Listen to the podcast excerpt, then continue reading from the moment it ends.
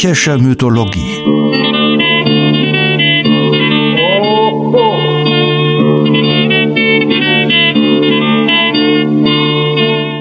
Helgas nützlicher Podcast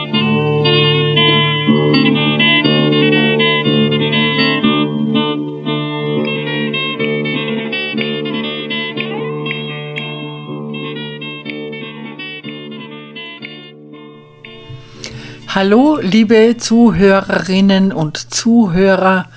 Wir haben eine neue Folge für euch, in der wir Interessantes über die griechische Mythologie erzählen. Heute berichten wir über die Sirenen, jene wunderlieblich singenden Wunderwesen, die den Schiffern zum Verderben wurden. Wir hören auch von einem goldenen Kamm, einer kletternden Nixe und wir erfahren, was ein Mann tun muss, wenn er den Verdacht hat, mit einer Wasserfrau verheiratet zu sein. Die Sirenen sind sogenannte Mischwesen, die aus dem Orient den Weg in die griechische Mythologie gefunden haben. Sie haben einen weiblichen Kopf oder der ganze Oberkörper ist der einer Frau, der Leib oder nur der Unterleib ist der eines Vogels und die Füße haben scharfe Krallen.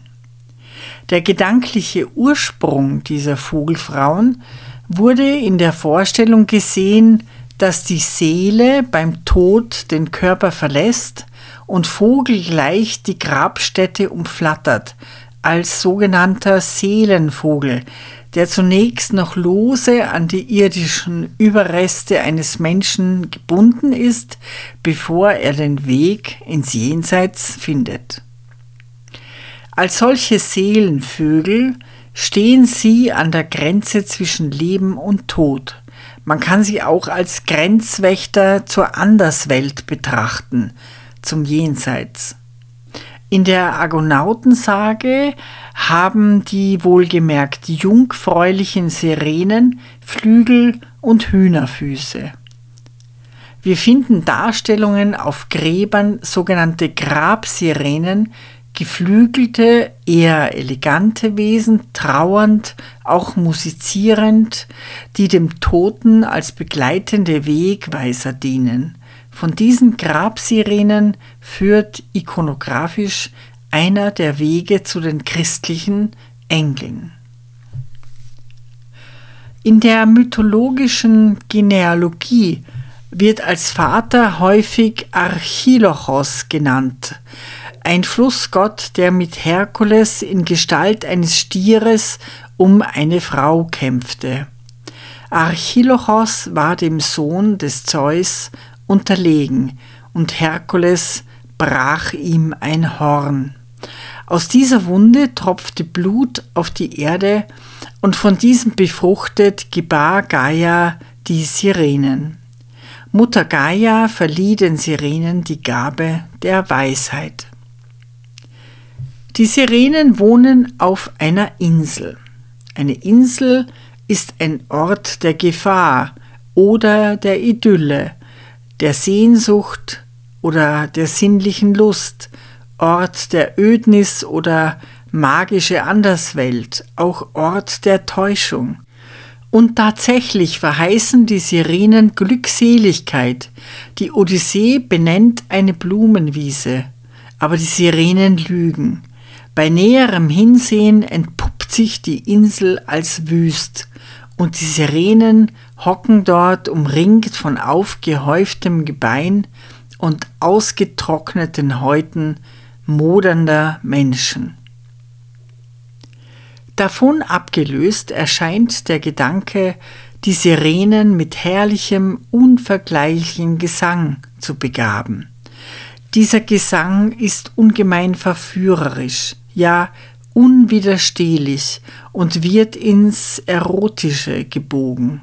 Im Gegensatz zu ihrem Äußeren, das eher als abstoßend gilt, erweckt der Sirenengesang Vorstellungen der Erfüllung jeglichen Lustbegehrens.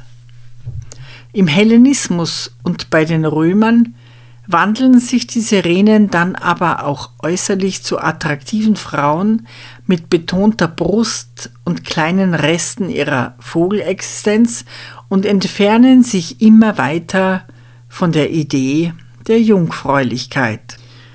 Ein eher überraschendes, abweichendes frühes literarisches Zeugnis gibt Euripides von den Sirenen in seinem Stück Helena. Da erscheinen sie als Meisterinnen der Trauer, von Verführung ist hier keine Rede. Helena bittet die Sirenen, sie in ihrer Klage zu unterstützen, die sie in ihrer ausweglosen Lage führt. Es wird nicht ausdrücklich gesagt, was die Sirenen zu Klageexpertinnen macht, aber wir wissen aus anderen Quellen, auf die sich auch Ovid stützt, dass die Sirenen als Gefährtinnen der Persephone galten. Als diese entführt wurde, erbaten die Sirenen Flügel von den Göttern, um sie in der ganzen Welt suchen zu können. Und als sie sie nicht finden konnten, brachen sie in wilde Klagen aus. Wir hören aus einem Monolog der Helena aus dem gleichnamigen Stück von Euripides, dass dieser in hohem Alter etwa im Jahre 410 vor Christus schrieb. Soll ich die Schwere des Leids in die Schwere des Klaglieds verwandeln? Welches Stöhnen beginn ich und welche Lieder erfind ich? Lieder der Tränen, der Klagen, der Leiden, der Seufzer. Geflügelte Mädchen, jungfräuliche Töchter der Erde, Sirenen, o helft meinen Seufzern, steht bei mir mit dem libyschen Rohr, mit Schalmeien, mit Leiern, mit Tränen, die strömen, zu meinen klagenden Weisen, mit Leid zu Leid, mit Lied zu Lied.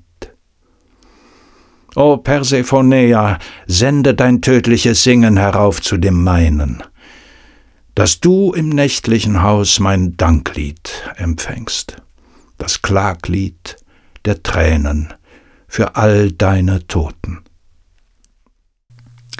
Die älteste verbale Ausformung der Sirenenlegende wird uns im zwölften Gesang der Odyssee von Homer überliefert, die wir ins achte Jahrhundert vor Christus ansetzen können. Dabei handelt es sich um eine der bekanntesten Episoden um den klugen und tapferen Helden Odysseus. Dieser befindet sich auf der Insel der zauberkundigen Circe, diese liebt ihn und will ihn nicht ziehen lassen. Als sie aber von den Göttern dazu aufgefordert wird, gibt sie Odysseus frei und stattet ihn aus mit allem, was er brauchen wird können.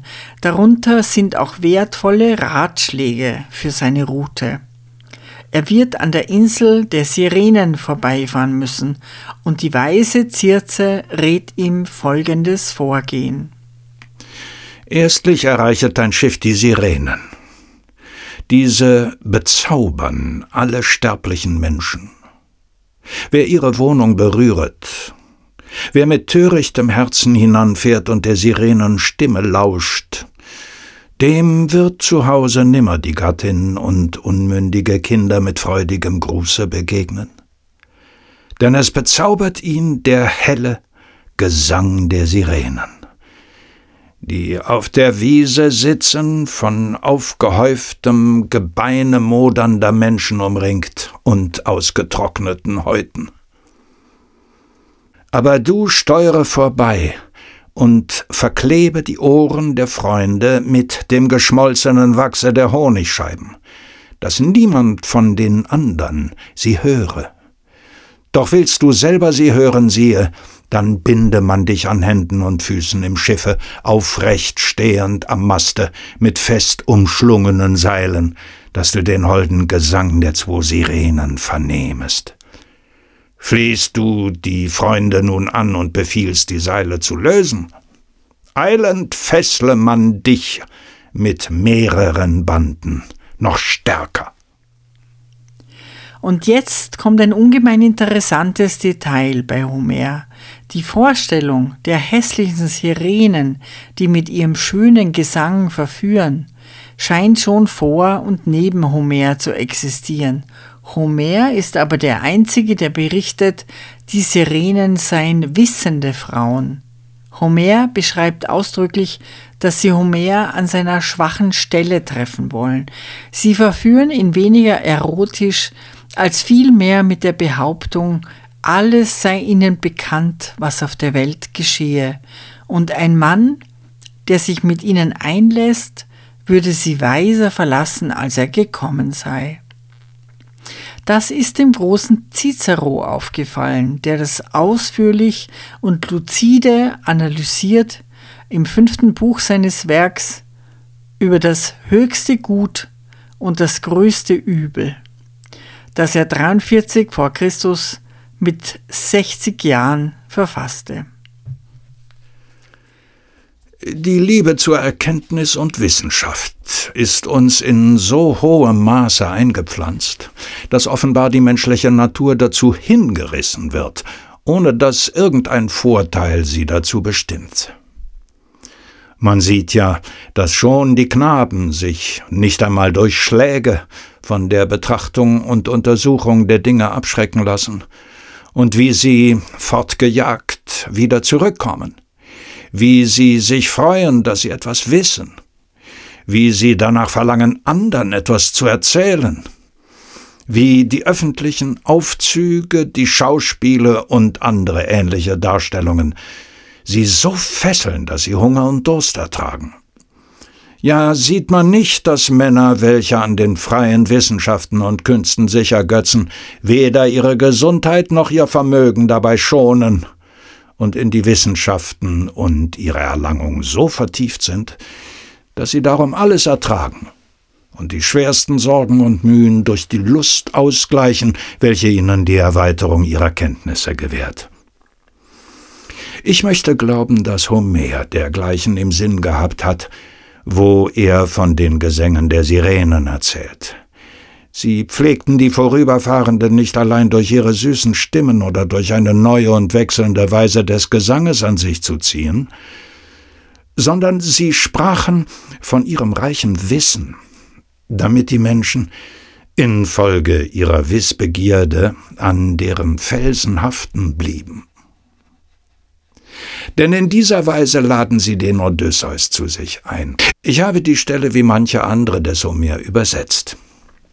O Zierde von Argos, wende, Odysseus, dein Schiff zu uns, damit du mit deinen Ohren unsere Gesänge vernehmest.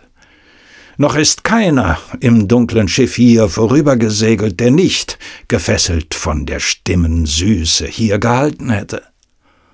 Und der, wenn sein begehrendes Herz an den Musen fiel, sich ergötzt, nicht reicher an Kenntnis zur väterlichen Küste gekehret. Homer fühlte, dass seine Dichtung nicht Billigung finden würde, wenn ein so großer Mann durch bloßes Singen sich hätte fesseln lassen. Deshalb verheißen sie ihm die Erkenntnis. Und diese stand dem Odysseus doch höher als alles andere. Wir lassen uns jetzt diese Episode von Odysseus selbst berichten, in den Worten, die er fand, als er weite Teile seiner Abenteuer am abendlichen Feuer bei den Phäaken erzählte. Die Sirenen bleiben unsichtbar, nur ihre Stimmen werden präsent. Wir erkennen die Meisterschaft Homers, es verbinden sich stimmungsvolle Details mit sachlicher Schilderung und immer ist die äußere Situation ein Spiegel der inneren und wir vermeinen Odysseus gut zu verstehen und wie geflügelt entschwebte, vom freundlichen Winde getrieben, unser gerüstetes Schiff zu der Insel der beiden Sirenen. Plötzlich ruhte der Wind. Von heiterer Bläue des Himmels glänzte die stille See, ein himmlischer senkte die Wasser. Meine Gefährten gingen und falteten eilig die Segel, legten sie nieder im Schiff und setzten sich hin an die Ruder. Schäumend enthüpfte die Woge den schön geglätteten Tannen. Aber ich schnitt mit dem Schwert aus der großen Scheibe des Wachses kleine Kugeln, knetete sie mit nervichten Händen, und bald weichte das Wachs, vom starken Drucke bezwungen und dem Strahle des hoch hinwandelnden Sonnenbeherrschers. Hierauf ging ich umher und verklebte die Ohren der Freunde. Jene banden mich jetzo an Händen und Füßen im Schiffe aufrecht stehend am Maste mit fest umschlungenen Seilen, setzten sich dann und schlugen die graue Woge mit Rudern. Als wir jetzo so weit, wie die Stimme des Rufenden schallet, kamen im eilenden Lauf, da erblickten jene das nahe Meer durchgleitende Schiff und huben den hellen Gesang an. Komm, besungner Odysseus, du großer Ruhm der Achäer, lenke dein Schiff ans Land und horche unsere Stimme. Denn hier steuerte noch keiner im schwarzen Schiffe vorüber, eh er dem süßen Gesang aus unserem Munde gelauschet.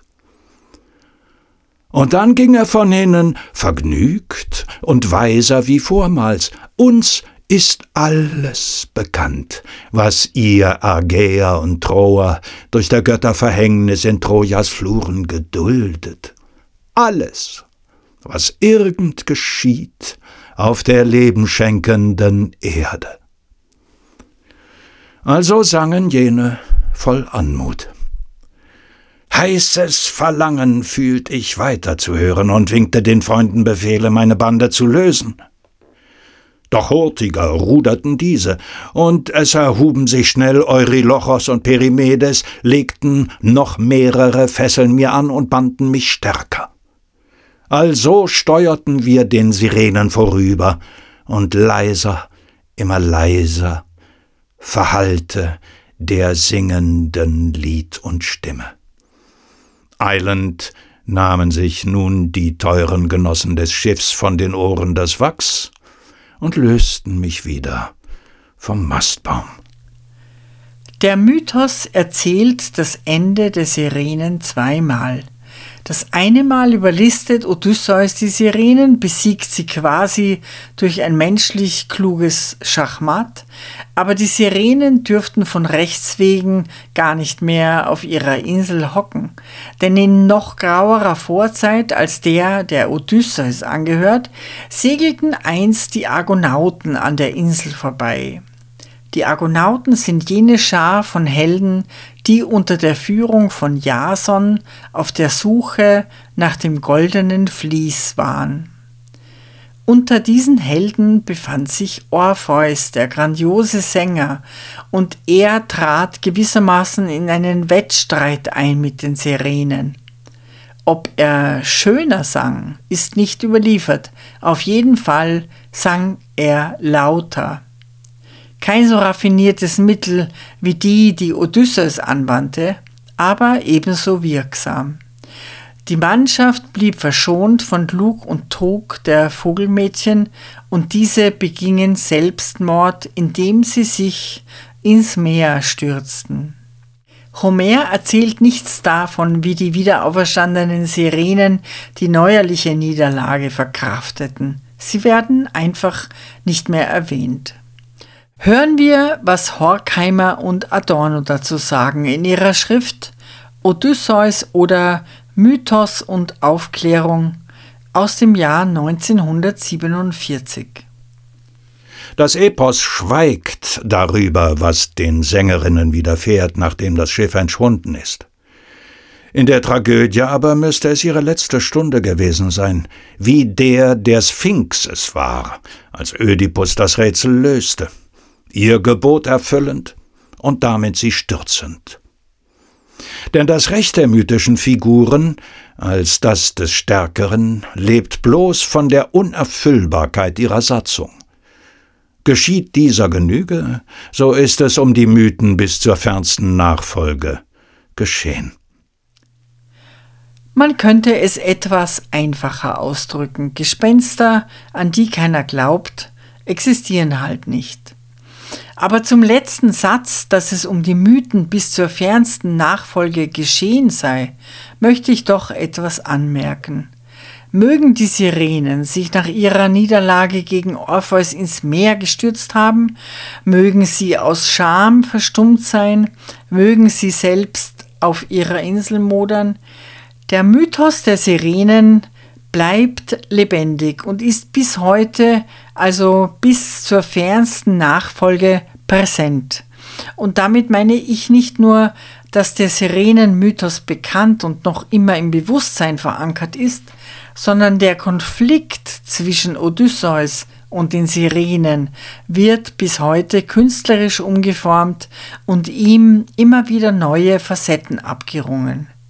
Bestes Beispiel ist Ingeborg Bachmanns Erzählung Undine geht von 1961, die hier alle Motive des Mythos verarbeitet, um eine brisante Stellungnahme abzugeben im Geschlechterkampf des 20. Jahrhunderts. Gerade die Begegnung zwischen dem herumirrenden Helden und den Vogelfrauen oder vielmehr ihre Nichtbegegnung nimmt seit fast 3000 Jahren immer wieder neue Gestalt an. Es scheint, dass gerade der Sirenenmythos sich eignet, die Spannung zwischen Mann und Frau in prägnante Bilder zu fassen. Wir haben schon erwähnt, dass sich die vogelfüßigen, hässlichen Gestalten wandelten zu wunderschönen Frauen. Und jetzt ist auch der Zeitpunkt, um die Frage zu stellen, wie denn die Sirenen oder Nixen zu ihrem Fischschwanz kamen, mit dem sie landauf, landab populär waren und Kirchenportale und Kanzeln schmückten als Warnung und Widerpart zu Maria oder den Engeln. Das ist ja ein weiter Weg von den Vogelfüßen zu einem Fischschwanz. Dazu kann die Wissenschaft nur beitragen, dass die Etrusker bereits seit dem 7. Jahrhundert solche Meerfrauen darstellten und dass auch die Tritonen oben Mensch und unten Fisch waren und diese Traditionen wohl ineinander flossen, zumal ja die Sirenen ihre Insel verließen und nun eher im oder unter dem Wasser angesiedelt waren. Der Gesang, das ursprünglich allein Verführende, verlor sich oft. Nicht alle Nixen singen. Sie wirken oft nur durch ihr Äußeres verführerisch, aber die akustische Komponente spielt ab und an auch weiterhin eine große Rolle. Wir hören einen Ausschnitt aus Undine geht von Ingeborg Bachmann 1961. Und was hilft's dann, mit allen Wassern gewaschen zu sein?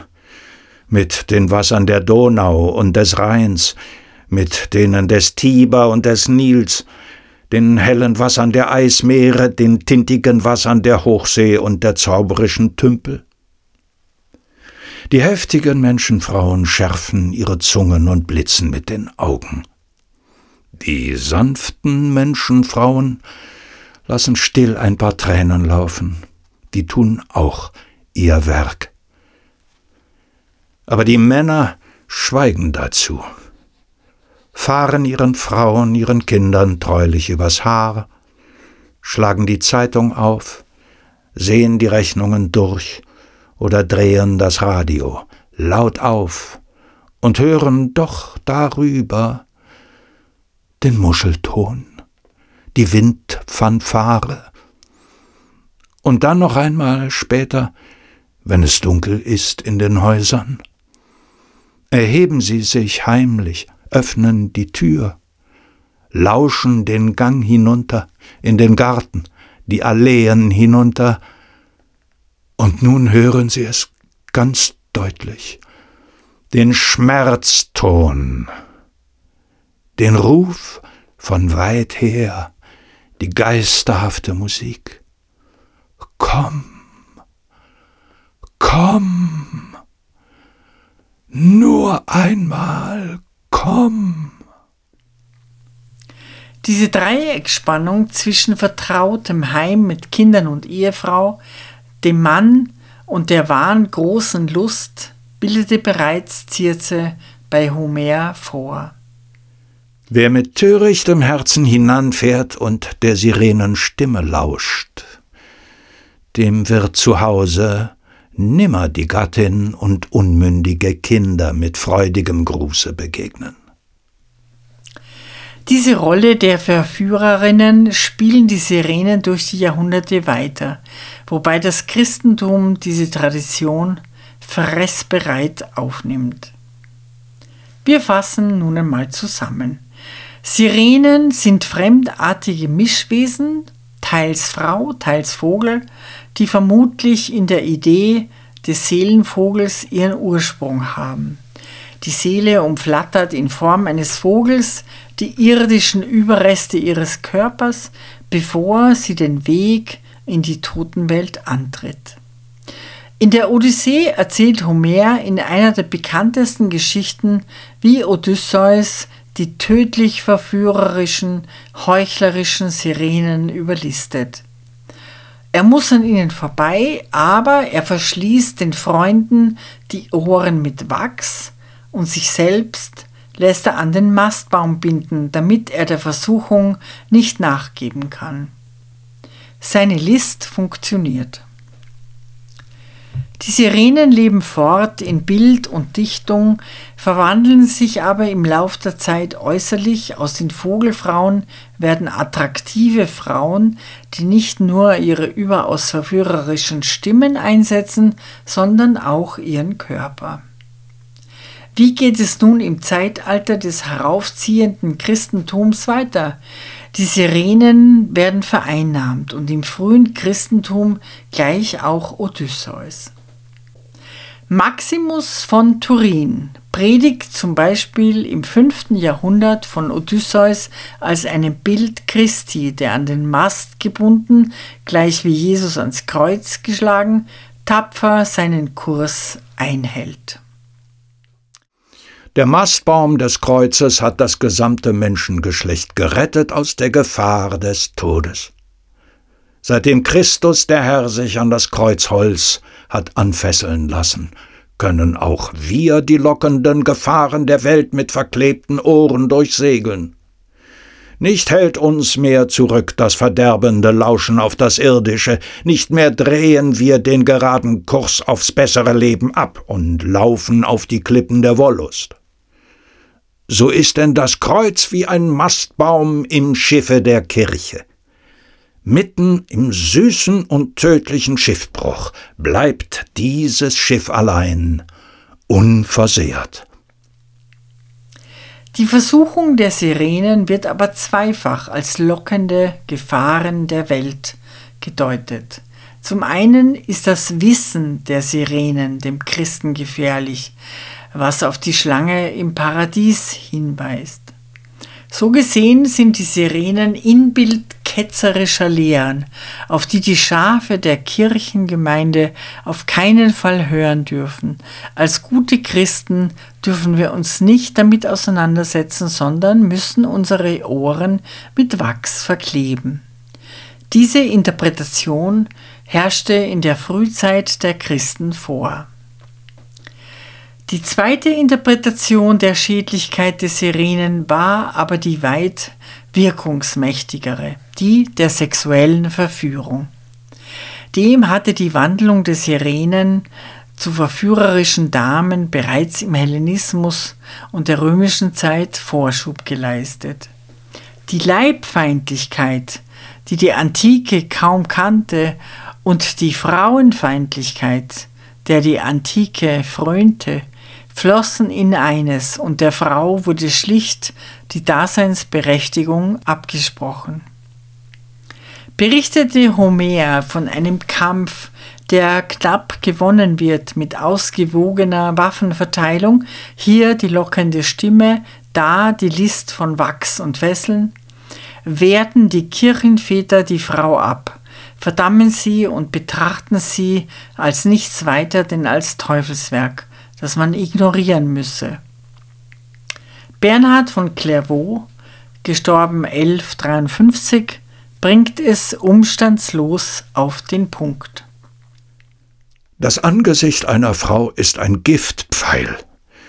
Es verwundet die Seele und verschießt Gift. Na dann. Im Mittelalter wimmelt es fortan und weit darüber hinaus von Geschichten, wie unschuldige Männer und treu sorgende Familienväter von bösen Nixen abgehalten werden vom guten christlichen Leben und hinabgezogen in den Abgrund des Bösen. Aber gehen wir kurz noch einmal in die Spätantike zurück. Isidor von Sevilla, der um 600 nach Christus in Andalusien lebte und wirkte und dem wir nicht genug danken können für die Bewahrung unschätzbaren antiken Wissens, fasst seine Deutung des Geschehens mit einer beneidenswerten Lakonie zusammen. Die Sirenen sind der Dichtung folgend drei aus Mägdelein und Vögelein gebildete Gestalten gewesen mit Flügeln und Klauen. Von ihnen musizierte eine mit der Singstimme, die zweite mit der Doppelflöte und die dritte mit der Leier. Und jene Schiffsleute, die sie mit ihrem Gesang angelockt hatten, ließen sie schiffbrüchig werden. In Wahrheit sind es Prostituierte gewesen, die weil sie die Passanten arm machten, in der Fiktion die Opfer Schiffbruch erleiden ließen. Isidor macht sich über die beschönigenden Schiffsleute lustig, die eine verlustreiche Hurennacht mystisch verklärten, was Isidor hier aber keinesfalls beabsichtigt, ist die Sinnenlust mit dem Tod gleichzusetzen, wie es die Kirchenväter veranstalteten. Er amüsiert sich über die metaphorische Verbrämung eines wenig poetischen Vorgangs, und keineswegs schiebt er die Schuld den Frauen zu. Jedoch das Kapitel, das manche Kirchenväter aufschlugen, nämlich mit der Überschrift, dass jegliche Lust der Hölle entstiegen sei, sollte der Frau eine neue Art der Bevormundung und Unterdrückung bescheren. Kaum dem antiken Patriarchat entronnen, gab es im Urchristentum vielleicht eine kurze Hoffnung der Frau auf die Anerkennung als Mensch. Das frühe Christentum verbreitete sich ja zunächst vor allem durch Frauen, bis die Kirchenherrscher das neue unterdrückerische Potenzial in der Leibfeindlichkeit erkannten. Das Christentum als Staatsreligion ließ die ursprüngliche Kraft der Emanzipation für Frauen, Sklaven und alle Entrechteten schnell verblassen und installierte ein neues System der Unterdrückung unter schändlichem Missbrauch der Hoffnung auf eine bessere Welt im Jenseits. Isidor scheint also nicht an die tatsächliche Existenz der Vogelfrauen geglaubt zu haben. Plinius der Ältere, bekannt durch seinen Tod beim Ausbruch des Vesuvs, als er den Bedrängten heldenhaft zu Hilfe eilen wollte, einerseits, und durch seine Naturhistorie, die er im Jahr 77 nach Christus fertigstellte, Andererseits hatte ebenfalls recht präzise Vorstellungen. Er schreibt Die Pegasoi, Vögel mit einem Pferdekopf, und die Greife mit ohrenförmig gekrümmtem Schnabel, jene in Skythien, diese in Äthiopien, betrachte ich als bloße Fabelwesen. Ebenso auch den Tragopan, von dem mehrere fest behaupten, er sei größer als der Adler aber an den Schläfen gekrümmte Hörner, sei rostfarben und nur am Kopf purpurrot. Auch die Sirenen sind nicht glaubwürdig. Mag auch Dinon, der Vater des berühmten Schriftstellers Kletarchos, versichern, sie kämen in Indien vor und wiegten durch ihren Gesang die Menschen sanft ein, um sie im tiefen Schlafe zu zerreißen. Ganz anders im Mittelalter und der frühen Neuzeit. Martin Luther, gestorben 1546, war zum Beispiel der Meinung, dass die Wasserweiber mit gar großen Brüsten oder Tüteln tatsächlich existieren, aber nicht aus sich heraus, sondern sie seien Inkorporationen des Teufels, also versuchende Sukkubi, die den Menschen durch Verführung verderben sollen. Sein Zeitgenosse Theophrastus Bombassus von Hohenheim, besser bekannt als Paracelsus, der großartige Beiträge auf dem Weg zur moderneren Medizin lieferte, sich sozial ethisch engagierte und gern gegen die Mächtigen auftrat, war allerdings anderer Ansicht. Auch er glaubte an ihre tatsächliche Existenz, aber er hielt die hübschen Wasserfrauen nicht für verderblich. Dieser interessante Paracelsus stammte aus dem Alemannischen, verlor früh seine Mutter, ging in Kärnten zur Schule, promovierte in Ferrara und starb nach einem abenteuerlichen und konfliktreichen Leben 1541 in Salzburg.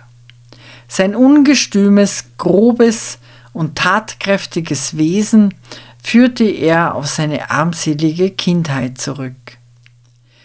Diese subtilen, katzenleckerischen, sauber feinen Leute. Und wir, die in Tannenzapfen aufgewachsen sind, verstehen einander nicht wohl. Er hinterließ ein Werk zu verschiedensten Themen von mehr als 10.000 Druckseiten, darunter auch eine ausführliche Stellungnahme zu den Geistern der Elemente.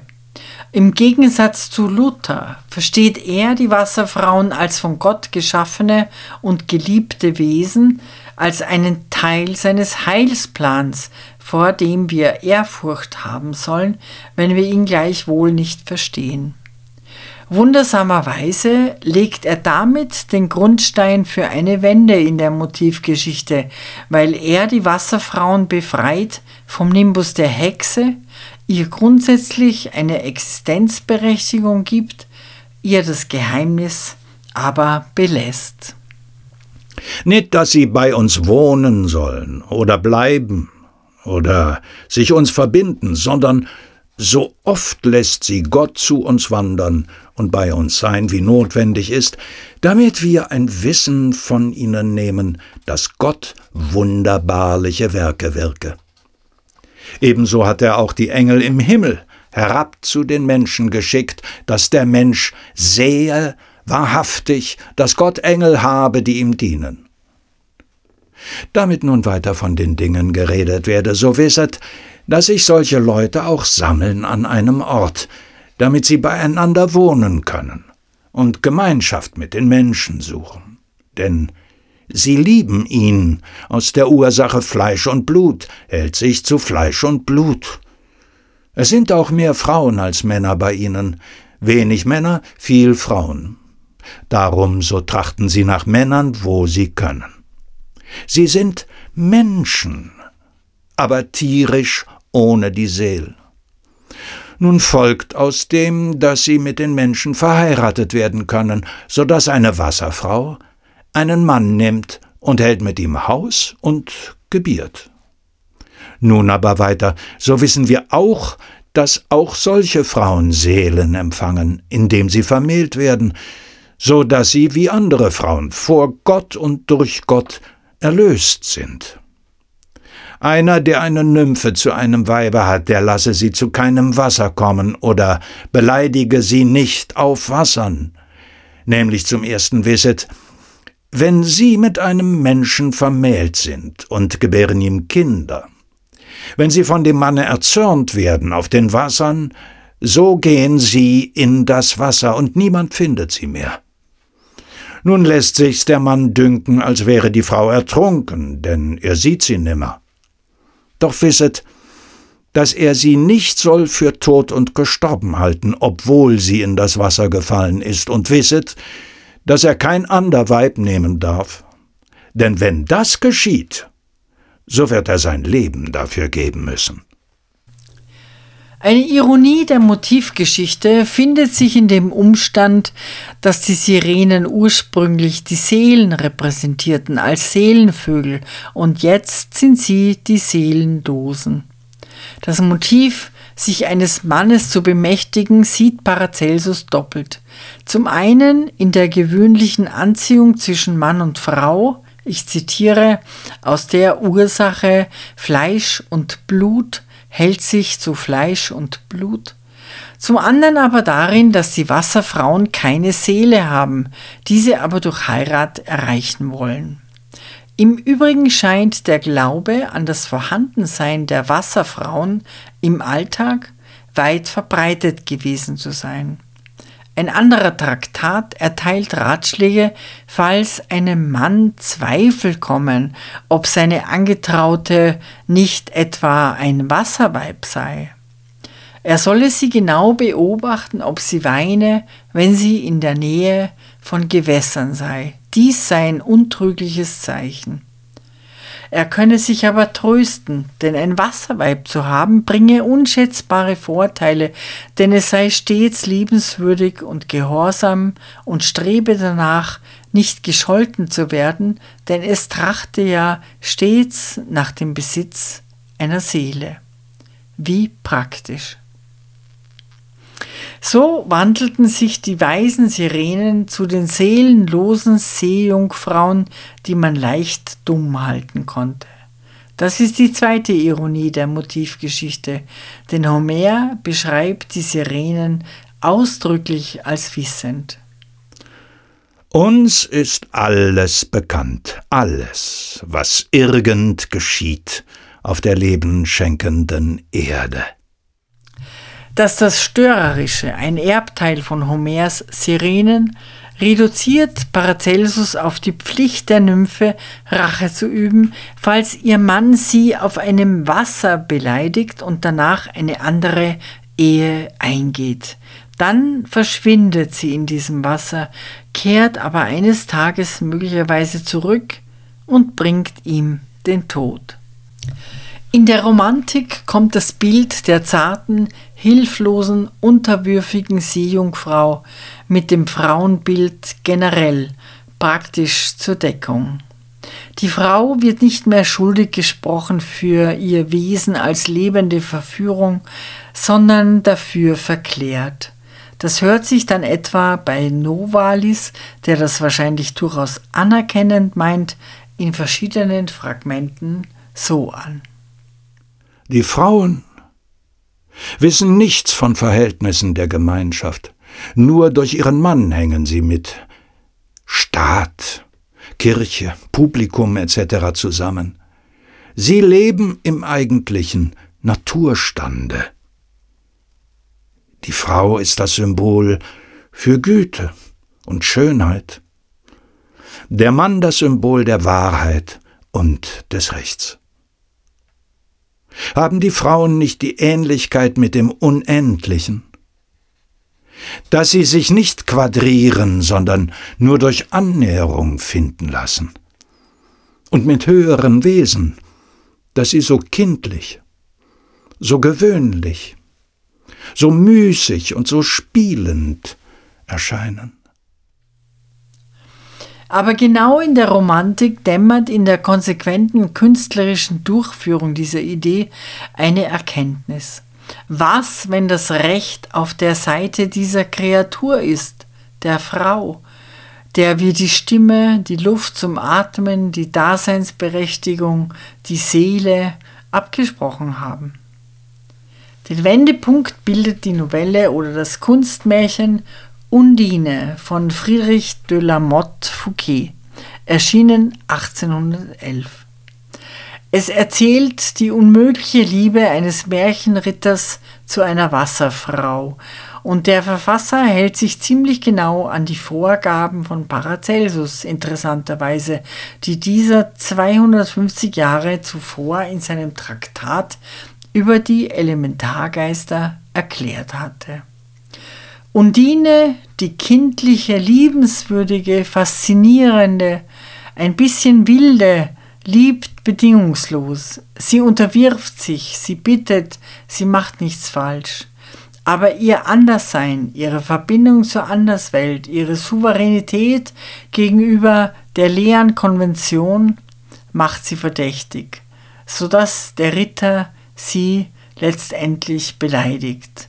Und nach dem Gesetz der Wasserwelt muss sie verschwinden. Und nicht nur das, wenn der Ritter eine neue freit, muss sie ihn töten.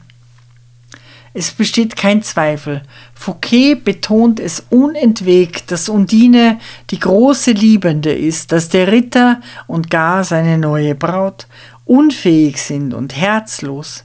Es besteht kein Gleichgewicht. Undine ist das Opfer. Das Neue aber ist, dass der Ritter das spürt. Er möchte es ändern, aber er kann nicht.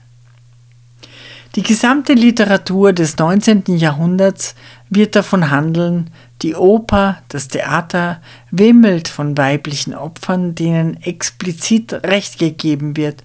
Von Traviata bis Rose Berndt wird unentwegt analysiert und beschrieben, warum es so ist. Die Frauen werden ins Wasser beleidigt, verstoßen, zunichte gemacht, erdolcht, verhandelt, verkauft, erwürgt, erstochen, verbrannt. Und immer erkennt der Mann im Angesicht der von ihm erzeugten Leiche, gerade habe ich mich selbst zerstört. Othello ersticht sich, José liefert sich dem Galgen aus und auch Fouquets Ritter stirbt, allerdings romantischer. Er bekennt nach der von ihm angerichteten Zerstörung Oh, wenn das wäre, wenn ich sterben könnte an einem Kuss von dir. Die unschuldige, kindliche, naturverbundene, kreatürliche, unendlich liebesfähige Seejungfrau bietet einen wichtigen Motivstrang in der literarischen Emanzipation der Frau bis hin zur femme fatale. Ihre Verbindung zur Wasserwelt, ihr Geheimnis, aber auch ihre humane Widerspenstigkeit gegenüber den menschengemachten Regeln boten reichen Anlass, das brüchiger werdende Machtverhältnis der Geschlechter zu überprüfen, von Goethes halb gezogenem, halb hinsinkendem Fischer über Andersens kleiner Seejungfrau bis hin zu Bachmanns fulminanten Text Undine geht.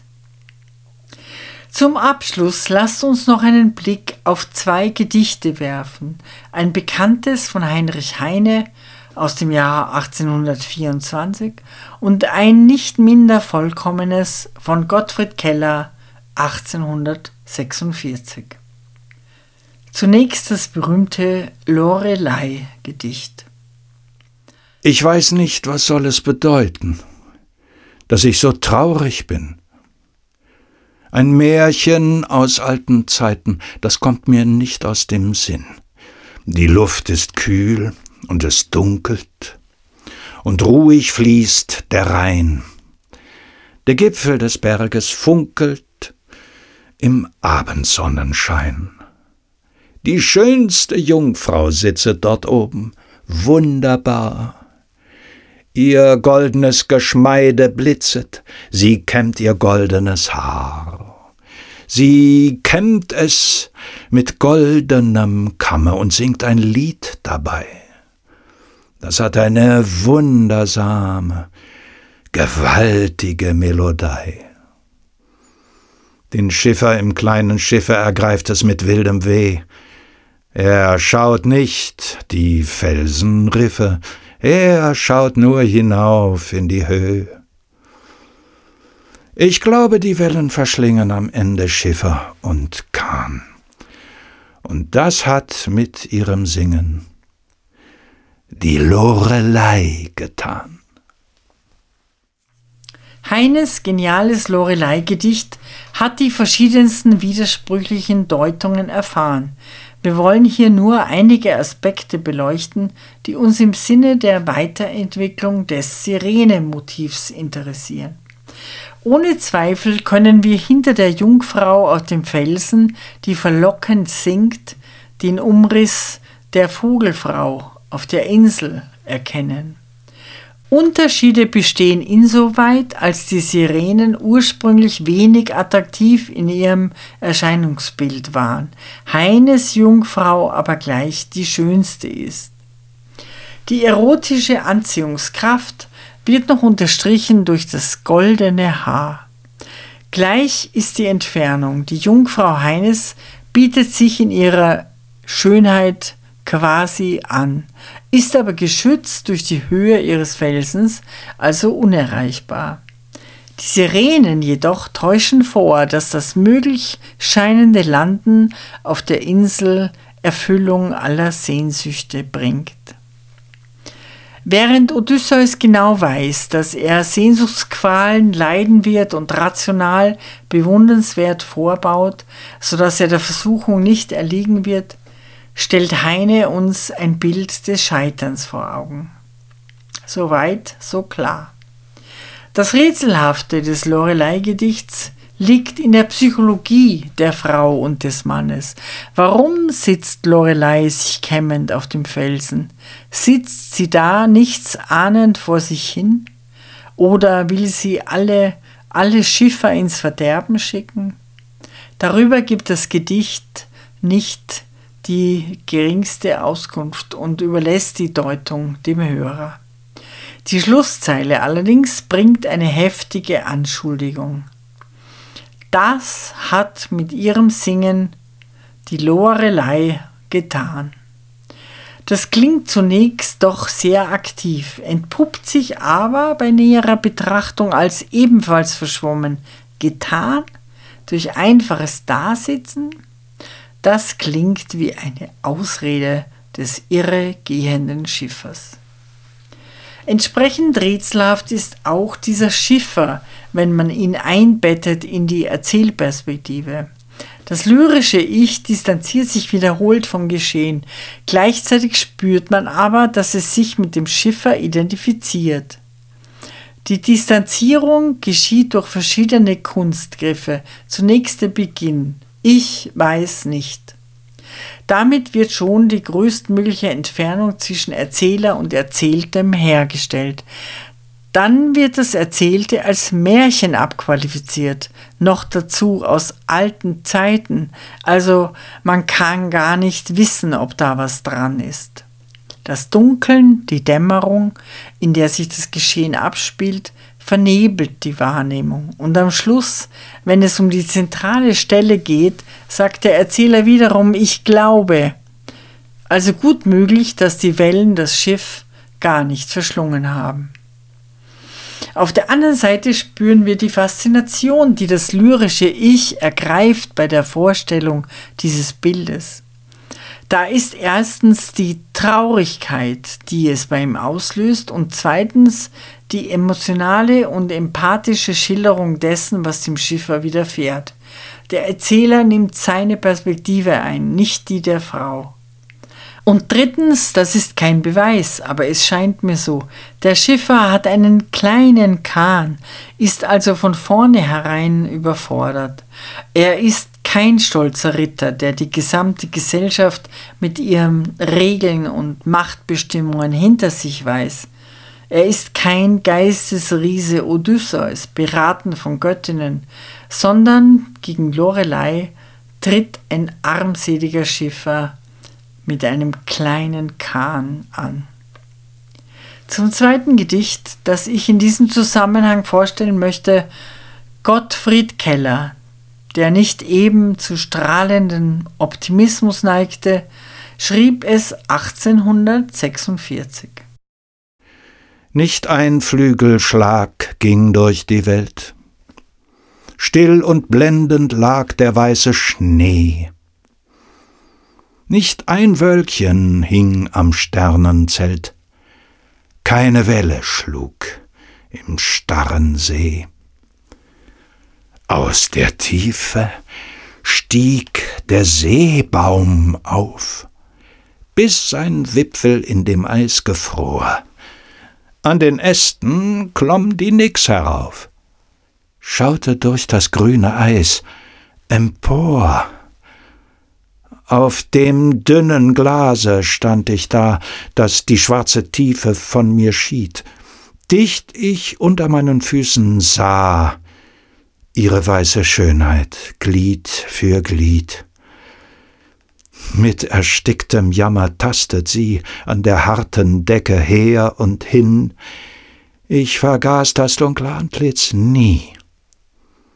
Immer. Immer liegt es mir im Sinn. In der ersten Strophe zeichnet Keller eine erfrorene, starre Welt, nicht ein Flügelschlag, starr, lag, keine Welle, alles liegt still. Wir ahnen schon, dass es sich um die innere Verfasstheit des lyrischen Ichs handeln könnte.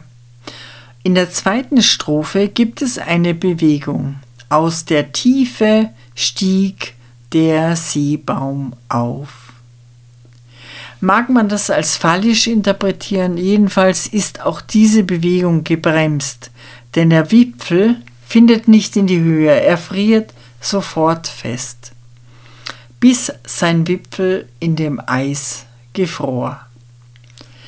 Nun kommt es zu einer unvermuteten Begegnung. Wir erfahren, dass das lyrische Ich auf dem Eise steht und unter sich in die Wassertiefe schaut.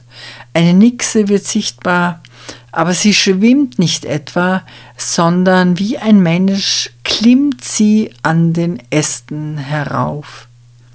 Der Mann blickt hinunter, die Frau klettert herauf. Nur das dünne grüne Eis trennt sie noch. Das Eisgrün ist die einzige Farbe, die aus dem Weiß-Schwarz des sonstigen Gedichts hervorsticht, dem Weiß des Schnees, dem Schwarz des Himmels, dem Weiß ihrer Schönheit und dem Schwarz der Tiefe. Während der Mann wie selbst aus Eis steht und nach unten starrt, kommt die Frau nach oben, tastet mit ersticktem Jammer an der harten Decke her und hin. Aber natürlich wird es kein Zueinander geben. Im Gegensatz zu Heine werden wir hier orientiert über die seelische Verfasstheit der Protagonisten. Die Welt des Mannes ist vereist, die Welt der Frau ist eine des stummen Jammers. Kein lockender Sirenengesang, nicht einmal die Illusion einer Lust unsicheres Tasten und tatenloses Schauen sind die einzigen Verbindungen. Der Blick des Mannes gilt aber vielleicht gar nicht einer Frau, sondern er erblickt wie in einem Traum und Eisspiegel sein eigenes Innere. Endlich löst sich etwas, es kommt Bewegung, das Eis wird grün und dünn, aber die Gelegenheit wird nicht ergriffen. Was bleibt, ist ein dunkles Angesicht, eine Unruhe, eine Sehnsucht, ein immerwährender Schmerz.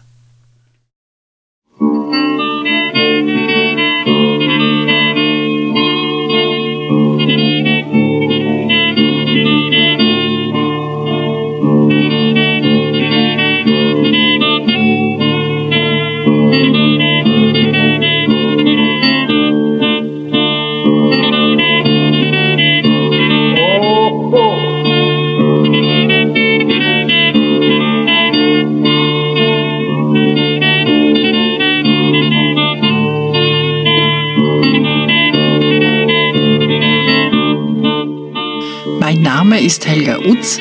Ich unterrichte in Wien an der Universität für angewandte Kunst und ich bin von Haus aus Musiktheaterdramaturgin. Meine Studien im Bereich der Mythologie und das Interesse daran rühren sicherlich von der Oper her. Jedes Mal, wenn man über einen Stoff oder eine Konstellation am Theater erforscht, stößt man auf die Antike. Deshalb möchte ich auch die griechische Mythologie nicht unbedingt isoliert betrachten, sondern immer wieder Beispiele bringen, die Gedanken oder Formen fortführen und mein Wunsch ist dazu beizutragen, dass man reicher wird, indem man lernt, Verbindungen herzustellen. Die Musik stammt von Kostas Bezos, geboren 1905 in einem kleinen Dorf in der Nähe von Korinth, einem politischen Journalisten, Cartoonisten und begnadeten Musiker. Bezos starb 1943 unter der deutschen Besatzung an Tuberkulose. Die Aufnahme von Kostas Bezos und seiner Gruppe entstand 1930 für Shellac in Athen. Ich bedanke mich bei Art Feder in Darmstadt, der die Texte so schön einspricht, und bei Patrick Bischei und Michael Erhardt, die ihn aufnehmen, sowie bei Jörg Behrens in Hamburg, der unseren Podcast daraus herstellt.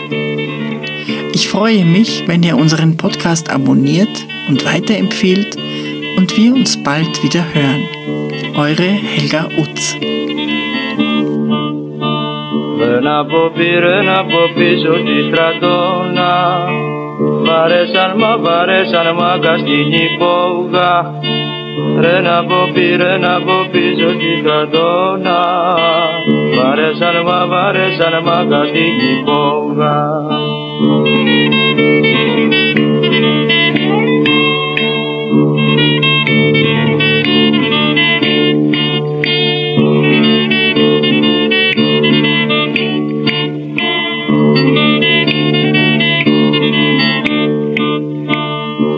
ένας μπαμπαίνει ένας μπάτσος με το κουπιό. Και ρίχνει μου και ρίχνει μου σμούλα στο ρούχο. Μπαίνει ένας μπαμπαίνει ένας μπάτσος με το κουπιό. Και ρίχνει μου και ρίχνει μου σμούλα στο ρούχο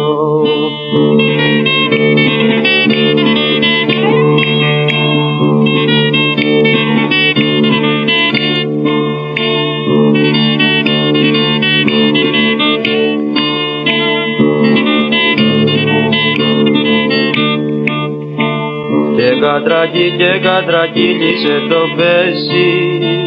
Μαδρίνιωνα, μαδρίνιωνα αργύλε στη μέση.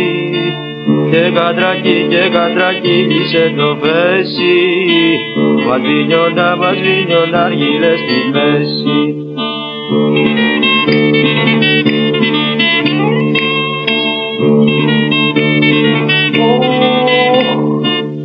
Τον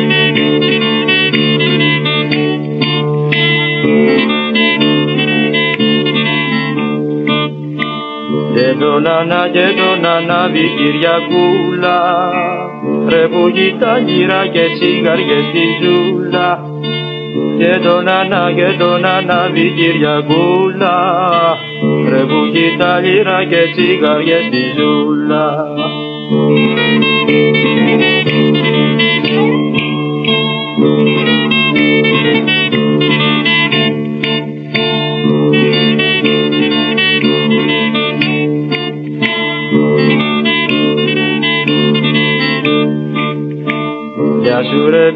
σου ρε Μίτσο στραβοκάνι Πούσε μας του, πούσε μας του ρε αυτό του μάνι. Γεια σου ρε μη, γεια σου ρε Μίτσο στραβοκάνι Πούσε μας του ρε, πούσε μας του ρε αυτό του μάνι